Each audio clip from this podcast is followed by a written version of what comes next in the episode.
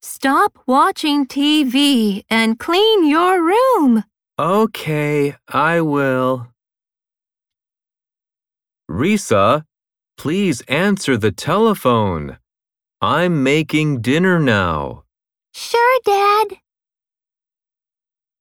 Can you help me with lunch, Ken? Of course, Mom. What can I do for you? Maria helped her father in the garden. They worked very hard, so they were very tired. I don't have time to wash the dishes. Don't worry, I'll do it. Why were you late for soccer practice? Because I was helping my mother. Ken, I'm not ready for Risa's birthday party. Can you help me? Sure, no problem.